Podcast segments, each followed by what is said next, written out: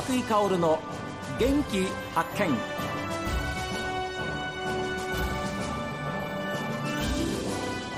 こんにちは和井香です。和井香の元気発見。この番組は私が発見した北海道の元気な人と出会っていただきます。今日は農業の話題でしてこれまで番組で何度かご紹介してまいりました。新規収納で北海道にやってきた高須太郎ファームの平林優さん。お話をお聞きします。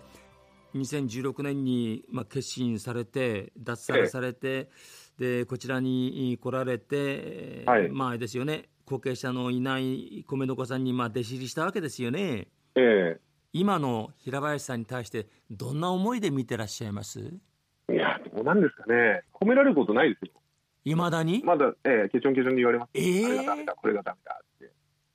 あら私も一度お会いしたことがあるんですけれども、ええ、あのお会いした、まあ、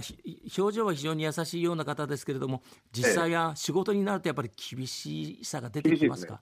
厳しいです、うん、なんですけど、うん、まあね僕は本当にいろいろやらさせていただいてるので、はい、そのお師匠さんはね他の人には鼻高々でなんかいろいろ自慢してくださってるみたいですね。いやご本人のいる前ではなかなかね、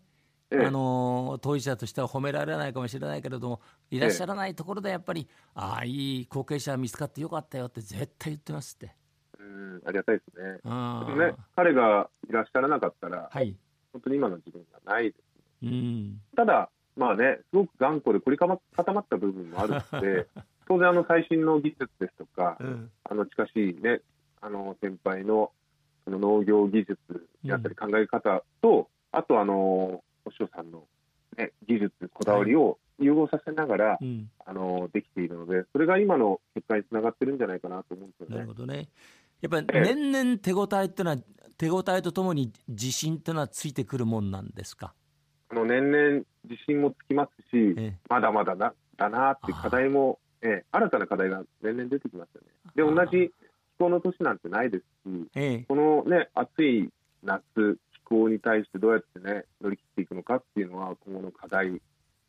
すよね。しかも自然相手ですからね。そうですね。はい、ただポイントっていうのはある程度つかめたかなとは思うんですよね、ええ、じゃあやっぱりすごいわ、え、やっぱり手間かけないと手間かけないとダメですよね。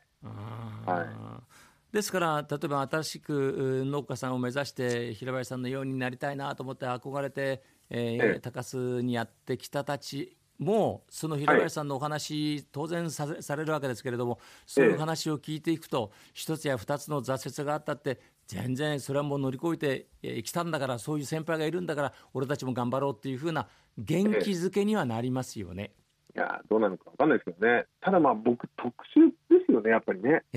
それこそ最初収納した時10ヘクタールで60トンぐらいですか？あで農協さん、まあ、ちょろっとお米出しますけれど、はい、ほぼ全部自分で抱えて、ええ、全部自分で売るなって、はい、やっぱり普通じゃないってみんなに言われるんで、やっぱり普通じゃないのかもしれないですね。でもまああの逆に言うと名古屋時代あるいは、まあ、あのご自分のお知り合いの皆さんたちにとってみれば、ええ、やっぱり高須に行かれた平林さんのお米は毎年楽しみにしてるわけでしょ？本州の人も。そうですね。今、個人のお客さん2000組ぐらいいらっしゃるんじゃないですかね。はい。もう全然お米足りないですもん。もう。うわ100トン。100トンじゃ全然足りないので。いや、ということはですか、そのための、なんていうんでしょう、こう、増やす、作面積を増やす、増やしたんでしょうし、はい、もっと増やす、そういうものはあるんですか？そうですね。あのまあ、無理せず、なんか自然の流れに逆らわないで僕生きていきたいなと思ってて、うん、無理してね、農地を増やすとか、そういうことしたくないので、はい。はいまあ、自然に農地が空いたらそこを作って、あとはあの仲間、僕よりも有能な農家の仲間っていっぱいいるので、えー、で彼らからその、どういう職業に憧れるかって言ったら、楽しくてしっかり稼げる仕事っていうのは、みんな誰しも憧れると思うんですね。そうそうそうで僕のマストなあの事業というか夢というか、ええ、農業子どもの憧れの職業へっていうのが一つ僕のテーマなので、はい、そのためには稼がないといけないと。うん、で僕だけじゃなくてあの地域の農家さんの所得も上げていきたいので僕と同同じ作り方、条件決まってて、あの有機肥料、同じ魚かす、魚かすで作られた有機肥料を一定以上使ってもらって、農薬をここまで抑えて作ってくれと。うん、でそういう彼らから、まあ、市販、市況の価格よりもべらぼうに高い価格で買い取って、うん、それをもう売り始めてるんですよね。はい、販路は僕が開拓するので、はいはい、あのお米を補っていただくというか。うん。はい。まあ、有機肥料、それから低農薬で栽培されているということは、まあ、本当にあの消費者にとってみればありがたいお話なんでね、えー、東京にキッチンカーも出されましたよね。あそうですね、あのー、友人がですね、ああ。はい、あのー、キッチンカーを出してくれて、もう2年、3年目かな、2年とか3年経つんですけれど、あもう定着しました。そうですね、うん、はい、で、今度フランチャイズ展開もしていくみたいで、ははあ。のキッチンカーも 2, 2代目がもうすぐ出るみたいで。すね。あでもあの高須平林さんが作ったお米は私もあのおにぎりにしていただいたあの経験あるんですけど本当にうまいですからね。東京の方なんかびっくりして、あの本当に美味しくいただいてると思いますけどそれからね、おにぎり屋さん沖縄にもなんか出す出たんですか？あそうですそうです。であの製薬会社の同期アステラス製薬っていうところにいたんですけれど、の同期入社の友人をちょっと会社を辞めさせまして おにぎり屋さん沖縄でやれって。いや。本当海外でやってほしかったんですけどまずは自分の地元というか沖縄で。沖縄で。でキッチンカープラス今店舗もあの沖縄の国際通りですか？はいはいはい。メイン通りですよね。そうですそうです。11月に多分店舗もできるすごいなだけどさあすごいですね。いやでも、平林さんあのまだ先は長いと思うしご本人はどうか分かんないんですけど僕から見れば本当に大成功だなっていうふうに思いますよ。新規収納は。えー、でも松井さん何をもって大成功っていうかっていうと、うんうん、やっぱりあの楽しく生きられていれば成功だと思うんですよね。うん、で僕と周りの方と一緒に笑って過ごせている現状があるので、うん、あのもちろん僕は農家になってよかったなと思います。し、はい、で今度自前でもおにぎり屋さんやるんですよね。で、高須町のの空いたスナックの跡地をもう借りてまして、ええ、そこであの名前株式会社の中谷社長とですね、はい、一緒に会社を作りまして、うん、あのまあ、冷凍のおにぎり屋さん始めるんですよね。わでそれこそその冷凍のおにぎりを全国にどんどんどんどん投げ込んで玄米の海苔を巻いたおにいろんな方にね、あのヘルシーにあの美味しく食べていただきたいなっていう仕掛けをやろうかな。11月に会社登記して2月からうわもう着々と次から次永田さん一度あのスタジオに来ていただきましたもんね。えー、本当に有能な人間です、ね、本当に本当にあの若いんですけど素晴らしい方でした。えー、あの美人の奥様はお元気ですか？美人と言いますとあの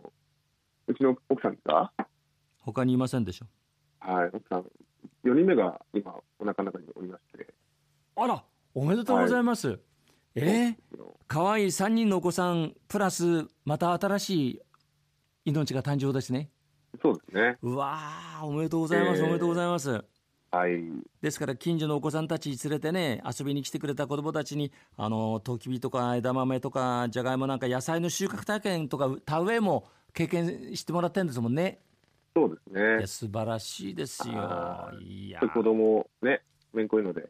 いや子供は本当いやですから楽しく生きられていって周りの人たちと一緒にっていうのはいやなんかあの平林家のことを本当にそのものだと思いますよ。お子さんたちもすくすく育って、えー、いいですね。はい、いやありがたいです。でもね自分たちの力だけではできないので、うん、本当に皆様のおかげといいますか、本当に人に恵まれてるっていうのが僕の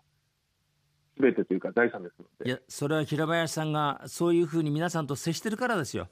いやね、ありがたいです、本当に。はい。今度、どんな仕掛けを考えてるんですか？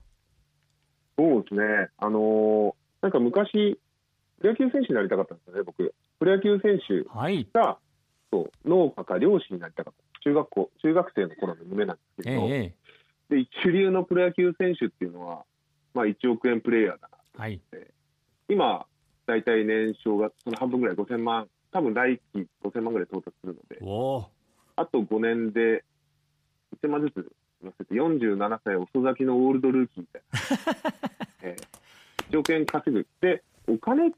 が一番重要ではないんですけれど、えー、やはりあの好きな人で、うん、今あの、なかなか生きづらい社会になっていると思うんですよね。えー、でそれこそ製薬会社の営業マンなんかも、はい、結構どんどんどんどん早期退職、まあ、飛び切りですよね、あそう。されてるので、うん、やはりあの今の現状で生活水準と満足しているんですけれど、ええ、あの人を幸せにするためにやっぱり稼がないとだめだなと思って、うん、少し規模感を出していこうと思ってるんですよね。はははで5年後のその売り上げっていうのは一応1億円っていうのを設定してあとはも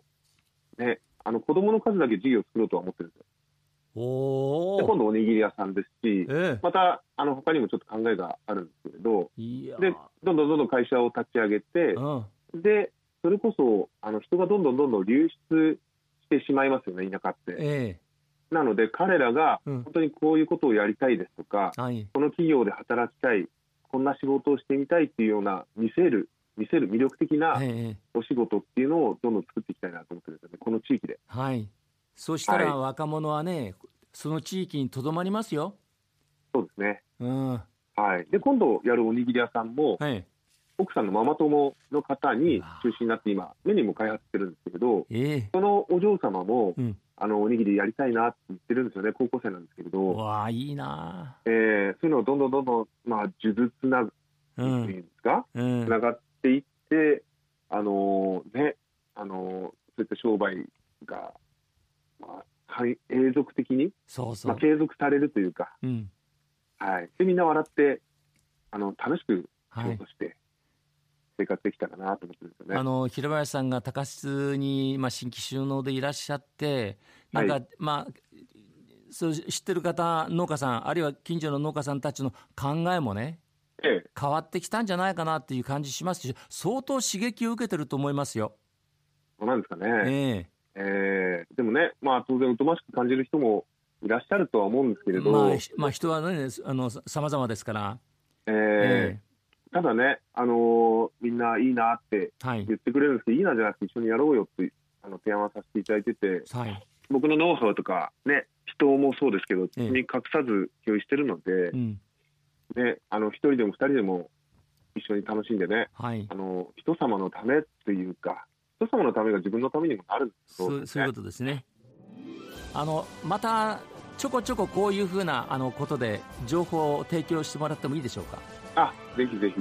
なんかね、多分半年生きていたら結構違うこともやってると思うので。そうですよね。えー、本当また違う平林さんもにお会いできるかもしれません。いえいえ、はい、チームチーム枠として頑張りますので、えー、一つよろしくお願いいたします。はい、こちらこそまた今度ぜひそちらの方にお伺いして、えー、はい、ご家族の皆さんとお会いしてお話をまたお伺いしたいと思いますけれども。はい、よろしくお願いいたします。ありがとうございました。お元気で失礼します。はい、失礼します。